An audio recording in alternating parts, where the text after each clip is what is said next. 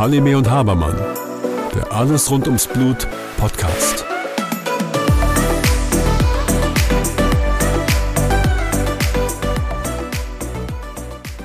Hallo Björn. Hallo Susanne. Ja, nun sitzen wir hier und machen einen Podcast über Hämophilie. Ja, aber nicht nur über Hämophilie. Es geht insgesamt um die Gerinnung und die Menschen, die dazugehören. Da gebe ich dir natürlich recht. Da werden wir viele Behandler dazu bringen, Patienten bringen, die uns hier begleiten und ihre Stimmen dazu hören. Und das Thema insgesamt hoffentlich sehr spannend gestalten. Das Interessante ist ja, wie wir beide auf dieses Thema unabhängig voneinander gekommen sind. Erzähl du doch mal deine Geschichte. Ja, ich habe äh, im Grunde genommen hat es damit angefangen, dass ich ähm, Patienten aufkläre, zum Beispiel über Hämophilie, die Erstdiagnose, oder ich kläre sie über bestimmte Dinge auf, ähm, was im Blut gerade bei ihnen vorgeht. Und entstanden ist das Ganze, dass ich festgestellt habe, dass die Patienten von dem, was ich ihnen erzähle, nur knappe 10 Prozent, 15 Prozent mitnehmen. Ähm, und dann das immer nur nachzulegen, nachzulesen, fand ich irgendwie schlecht. Den Patienten etwas Schriftliches mitzugeben, das fand ich irgendwie nicht gut. Ich wollte ihnen etwas, ja, Nahbares, Empathisches rüberbringen, dass sie nochmal zu Hause sich hinsetzen können und ähm, zuhören können.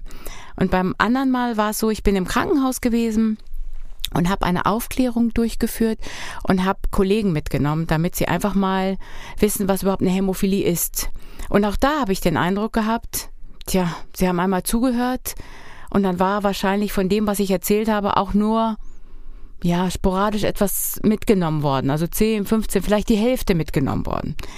Und da dachte ich, Mensch, eigentlich wäre es doch cool, wenn man das irgendwo abspeichern könnte von dem, was ich erzählt habe und man kann das nochmal nachhören. Da dachte ich genauso wahrscheinlich wie du an Podcast.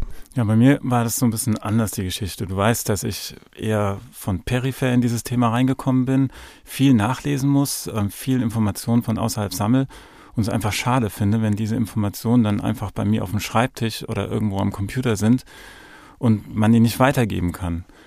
Ich nutze selbst das Medium Podcast sehr viel auf dem Weg zur Arbeit. Morgens brauche ich so ungefähr 25 Minuten im Auto. Und da dachte ich, das ist das perfekte Format. Und dann haben wir uns getroffen und hatten wir beide dieselben Gedanken und haben das zusammengeführt. Genau, weil auf, ähm, auf dem Weg äh, im Auto oder auf dem Fahrrad ist es eben schlecht, irgendwas nachzulesen, aber man kann hören und kann gut zuhören. Und äh, 20 bis 30 Minuten schafft jeder und äh, schafft jeder auch auf der Couch abends nach der Arbeit. Ähm, es ist nicht langatmig und äh, ja, da saßen wir in Hamburg beim Frühstück und äh, kam aus unser beider Munde Podcast. Ja, und den wollen wir nicht nur alleine gestalten, sondern wir wollen Menschen hinzuziehen. Menschen aus dem Bereich der Hämophilie. Kollegen, ähm, da ist es auch schön, wenn wir auch zum Beispiel auch Patientenstimmen hören würden. Weißt du, ich glaube, es ist ziemlich cool, mal zu hören, was Patienten denken oder aber auch Eltern fühlen, was sie bei der ersten Diagnose gefühlt haben zum Beispiel. Und ähm, einfach mal zwischendurch, wenn wir über ein Thema reden, ähm, dann zu hören, was so ein Patient gerade bei so einem Thema gedacht hat oder aber auch dann ähm, einen Kollegen hinzuzuholen. Eine weitere Möglichkeit wäre, die Patienten auch zu begleiten bei einer Behandlung. Sei es, das sei, ist jetzt eine Operation oder eine Einspritzung in das Gelenk, dass wir die Stimmen vorher, Stimmen nachher einholen und aufzeigen können, was die Patienten während dieser Behandlung fühlen und vor allem mit welchem Erfolg diese Behandlung durchgeführt wurde. Um dann anderen Patienten vielleicht auch so ein Stück weit äh, zu helfen, Entscheidungen zu treffen oder auch Angst vor bestimmten Prozeduren zu nehmen. Total cool.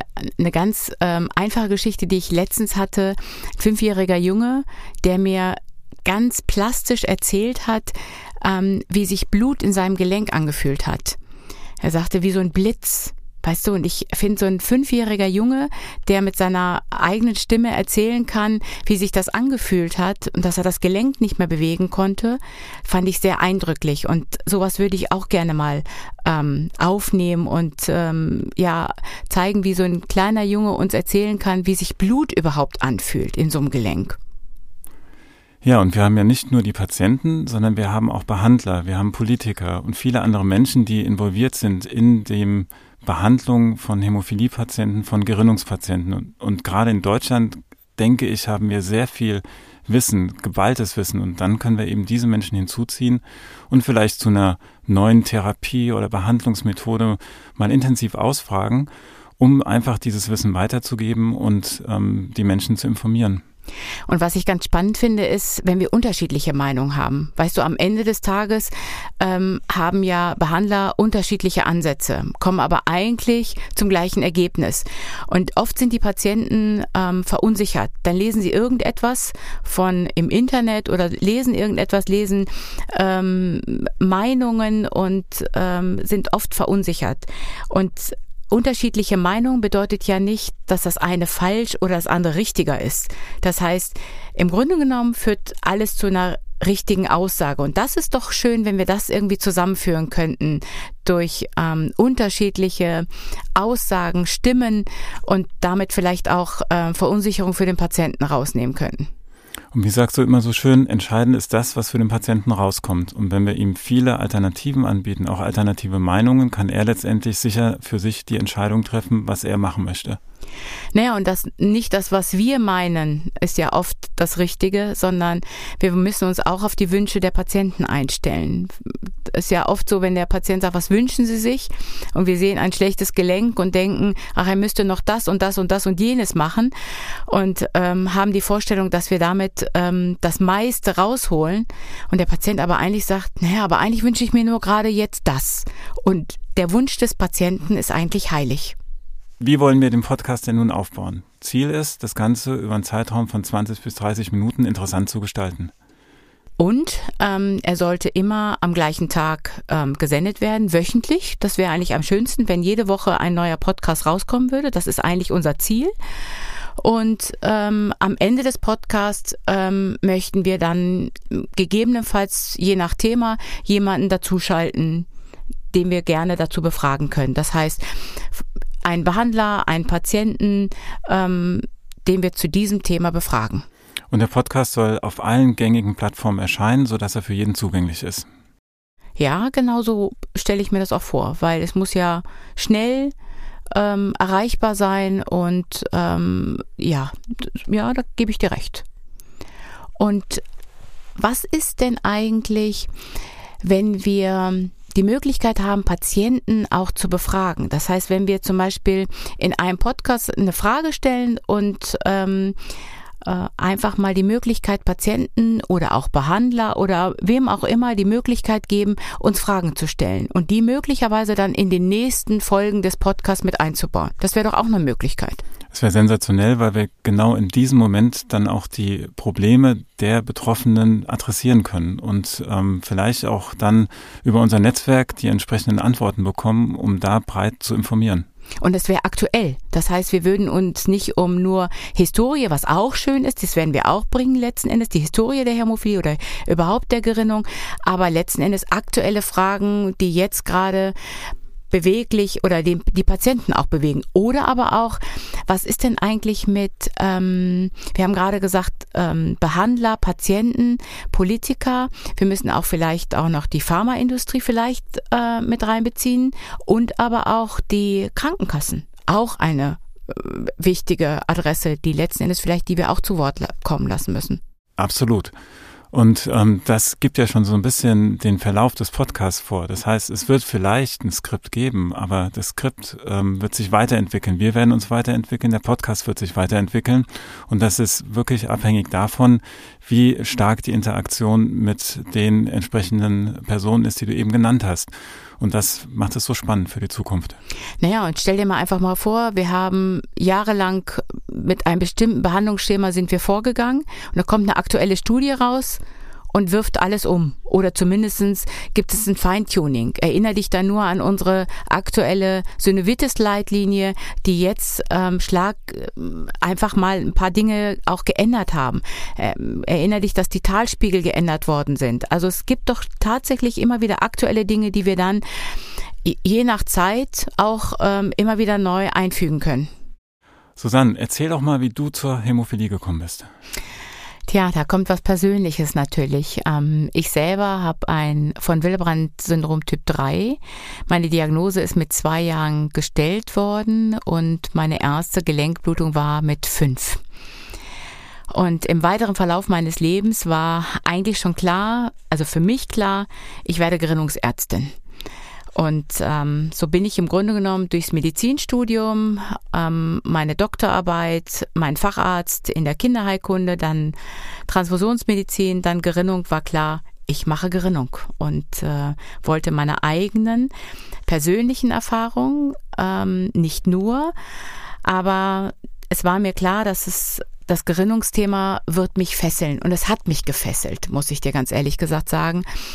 Ähm, Historie, neue Erkenntnisse und äh, bin in der Gerinnung ja, hängen geblieben und bin ganz glücklich, dass ich hängen geblieben bin, weil ich eigene, aber auch andere Erfahrungen mit reinbringen konnte. Und ähm, bei mir ist es ja letzten Endes ist ja nicht nur der Faktor 8, Gelenkblutung, sondern ich habe auch noch ein von Willebrand-Syndrom. Das heißt, es ist ja noch rausgenommen noch eine andere Gerinnungsstörung. Deswegen finde ich es ganz spannend, dass wir uns hier nicht nur mit Hämophilie, sondern im Grunde genommen mit allen Gerinnungsstörungen befassen. Und du, sag mal, wie bist du denn eigentlich dazu gekommen? Bist ja Orthopäde. Wie hat man dich denn dazu gebracht, Gerinnung zu machen? Ja, das war ein ziemlicher Zufall, ein glücklicher Zufall im Nachhinein, wie so vieles eigentlich bei mir im Rahmen meiner Zeit als Orthopäde bis heute. Ähm, ich hatte letztendlich das Glück in der Uni Frankfurt, wo ich angefangen hatte, 2000, einen Oberarzt zu haben, den Andreas Kurt, der mich damals schon mit zu den Hämophilie-Sprechstunden genommen hatte. In Frankfurt gibt es eine lange Geschichte der Hämophiliebehandlung in Zusammenarbeit mit den Orthopäden. Und das hatte damals die Frau Professor Schacher gemacht, die du ja auch sehr gut kennst. Und sie hat ja ein sehr einnehmendes, positiv einnehmendes Wesen. Das heißt, wenn du einmal bei ihr bist, lässt sie dich nicht mehr los. Und dann habe ich über die Jahre dann dort angefangen, mit die Hämophilie-Sprechstunde zu machen. Dann ist sie nach Mainz gegangen und ich wieder Zufall auch nach Mainz. Und da haben wir dann die Hämophilie-Sprechstunde einfach weitergemacht. Und so bin ich in das Thema reingewachsen. Da kamen dann Vorträge, Kongresse, Patientenbindung und das Ganze hat einfach so viel Spaß gemacht, weil in der Hämophilie meiner Meinung nach Menschen sind, die einen wirklich fesseln und begeistern können. Und der Umgang untereinander, sowohl Ärzte unter Ärzten oder Ärzte, Patienten oder Patienten untereinander, ist ein ganz anderer als der, den ich jetzt aus anderen Fachgebieten kenne. Und das hat mich gepackt. Cool, da erwähnst du etwas. Ähm, du hast gerade ganz tolle ähm, Leute erwähnt. Ich hatte die Frau Professor Bartels in Hannover, die ja auch ähm, im Grunde genommen ein Urgestein der Gerinnung ist, im Grunde genommen, die mich dazu gebracht hat. Sie war gleichzeitig meine Behandlerin, aber hatte die große Hämophilie-Sprechstunde und Gerinnungssprechstunde in Hannover. Dann habe ich gewechselt zu ähm, Professor Nova Göttel, die ja mehr den Thrombose-Part übernommen hatte und Dr. Pollmann den Hämophilie-Part. Das heißt, ich hatte beides geballt in Münster. Und dann bin ich nach Duisburg gekommen und da habe ich ähm, Erfahrung mit Professor Trobisch gemacht. Also ich meine, das sind ja alles Menschen, die mich ja auch in irgendeiner Weise auch geprägt haben durch die gesamte äh, medizinische Laufbahn. Und jeder hat eine andere Sichtweise gebracht. Und ähm, aus allen zusammen ja, sein eigenes ähm, zu konstruieren, ist schon ziemlich cool. Aber was ich hier, glaube ich, spannend finden würde, wenn wir noch mehr ähm, andere und tolle Behandler mit reinnehmen würden, ähm, die uns auch nochmal bereichern können mit ganz vielen Informationen und Ideen und Sichtweisen. Und das bietet eigentlich die perfekte Überleitung zu den Menschen, die wir mit in diesen Podcast reinbringen wollen. Das sind ja nicht nur die Patienten selbst, das sind auch die Ärzte und wir haben die Möglichkeit eben auf ähm, geballtes Wissen hier in Deutschland zurückzugreifen, auf Menschen, die und Ärzte, die viel Erfahrung haben, die aber auch wissen, wie die aktuellen Therapiebehandlungspläne ähm, sind, ähm, die Zugriff auf die Wissenschaft haben und das werden wir alles mit in diesen Podcast reinbringen. Ich finde ja auch ganz spannend Krankenkassenvertreter. Ich meine, auch die müssen wir mit reinnehmen. Politiker, das sind ja alles Menschen, die wir, die wir zu Wort kommen lassen wollen und möchten, damit das Ganze das wirklich rundum, ich nenne das auch gerne rundum Sorglospaket ähm, äh, bringen kann. Das heißt, alle Eventualitäten und was ich auch spannend finden würde, wenn wir eine äh, Plattform ähm, Patienten, aber auch Behandler geben können, die uns Fragen stellen können. So wird der Podcast eben nicht nur von uns gestaltet, sondern von allen anderen auch. Das heißt, Fragen, die wir im nächsten Podcast beantworten können oder auch neue Themen beantworten können. Und so bleiben wir aktuell und können wirklich aktuell ähm, Einfluss nehmen auf die Gestaltung des Programms, sodass es spannend bleibt und der Patient letztendlich mit einem geballten Wissen seine Entscheidung selbst treffen kann. Naja, stell dir mal vor, da gibt es einen Patienten, der einfach mal Sorge hat für die, bei der nächsten OP, die ihm vor, bevorstehen könnte. Da könnten wir im Grunde genommen dann einen Patienten, der letzten Endes schon die OP gemacht hat oder auch durchgeführt hat, den könnten wir im Grunde genommen auch zu so einer, zu so einer OP befragen. Wie war das denn? Wie hat sich das angefühlt? Und dann das hattest du auch gesagt, live begleiten. Was passiert vom ersten Tag an? Das heißt, im Grunde genommen, stell dir mal vor, du begleitest so einen Patienten, du siehst ihn in der Sprechstunde, befragst ihn und wie geht's dann weiter? Von der, vom ersten Tag an und du begleitest ihn beim Operationstag und wie geht's danach nach der Reha und so weiter und so weiter. Ich glaube, das ist schon ein spannender Verlauf, den wir zeigen können. Also ein Podcast, der abwechslungsreich und spannend ist und 20 Minuten lang sein wird. Vielleicht auch mal 30 oder wenn es besonders spannend ist, machen wir zwei Teile draus. Naja, auf jeden Fall wöchentlich, frei zugänglich, damit auch alle die Möglichkeit haben, das empfangen zu können. Er wird auf allen Plattformen herunterzuladen sein? Ja, das ist im Grunde genommen unsere Zusammenfassung, die wir haben. Aber sag mal, worüber unterhalten wir uns denn das nächste Mal? Das musst du mir sagen. Ja, ich habe eigentlich gedacht, Erstdiagnose. Wie wäre das denn eigentlich bei dir gewesen? Ich meine, du hast vier Kinder, Björn. Wenn eins deiner Kinder die Diagnose einer Hämophilie bekommen hätte und im Raum hätte gestanden, Mensch, da sind ganz viele blaue Flecke, wie wäre denn deine Reaktion gewesen? Ich glaube, dann hätte ich erstmal geschluckt. Mhm. Und alles andere erzähle ich dir dann beim nächsten Mal. Gut, dann bin ich ganz gespannt. Tschüss, Susanne, war schön mit dir. Tschüss, Björn. Mit freundlicher Unterstützung von Novo Nordisk. Halime und Habermann. Der Alles rund ums Blut Podcast.